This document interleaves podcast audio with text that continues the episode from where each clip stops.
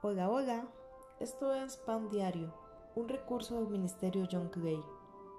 Estamos a pocas horas cronometradas de cerrar el año 2022 y yo quiero recordarte un tema que se llama gratitud, porque una de las características para identificar una persona que es mal agradecida es aquella que tiene mala memoria, ya que difícilmente recordará algún motivo para dar gracias.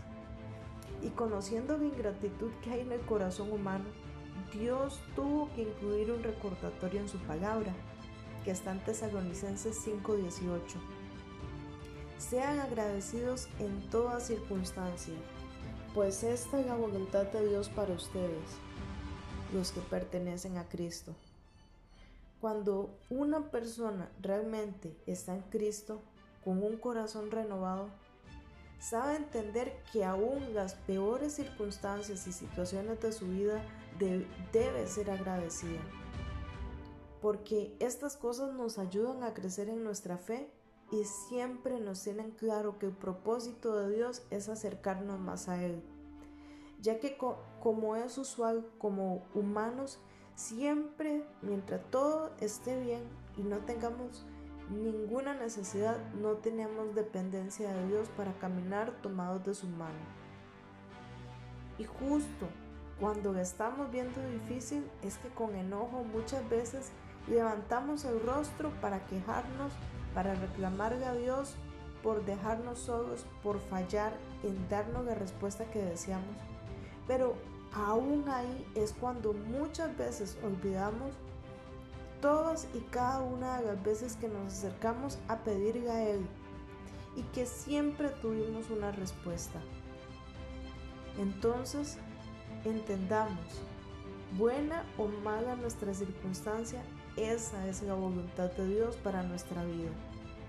Y muchas veces no saldremos de esta circunstancia hasta que tengamos un corazón agradecido y humilde. Es triste ver que el último día del año muchos se llenan de nostalgia porque es el día que toman para agradecer retroactivamente todas las cosas buenas que tuvieron en el año. Pero aún así quiero recordarte que el Señor quiere que agradezcas cada día de tu vida por lo bueno y por lo no tan bueno, ya que seamos agradecidos. Es en ese momento cuando la queja, el enojo, la desesperanza dejan de tener lugar en nuestra vida. Mi consejo es agradece cada día por todo y verás cómo la presencia de Dios se hace más tangible y real en tu vida. Este último día del año, cuando para muchos sea día de banquete y fiesta, detente a pensar que todo viene de su mano porque si tomar este pan diario para decirte todo por lo que tienes que dar gracias, la lista sería interminable. Entonces, mejor te dejo esta palabra para que reflexiones y no sea tu corazón como el de un hombre incrédulo, ingrato de corazón. Deuteronomio 12:7 Allí, en la presencia del Señor tu Dios, comerás hasta quedar satisfecho junto con todas tus familias y te alegrarás por todo lo que hayas logrado, gracias a la bendición del Señor tu Dios.